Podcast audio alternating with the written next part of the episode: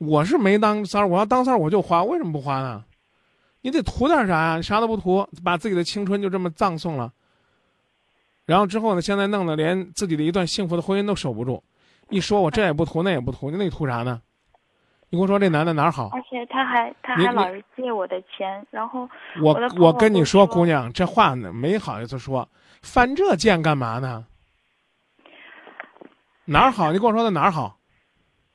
他有啥值得你喜欢呢？他哪儿比你这个丈夫好？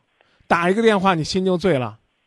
他就是比较会说一些。我老公就属于那种没有那么多甜言蜜语，但是你什么时候都能感觉他是发自内心的去爱你、去在乎你的那种。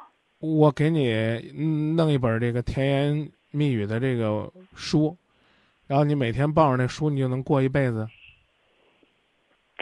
张明老师，别别装，你什么都明白，知道吧？我我这话就给你搁在这儿，我觉得你这年纪应该能听出来正反话、好赖话，知道吧？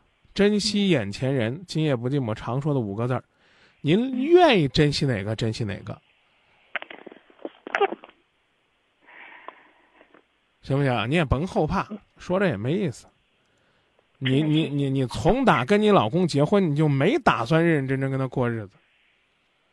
他只是你，我刚讲了，他只是你下定决心跟那个男的分开的一个砝码。你现在抱着这砝码了，还压不起你心中。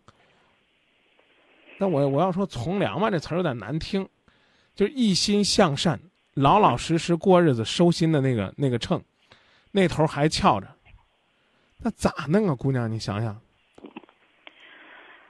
有什么灵丹妙药吗？没有，知道吧？嗯你是就属于那种典型的，不是什么都不明白的，而是啥都明白的。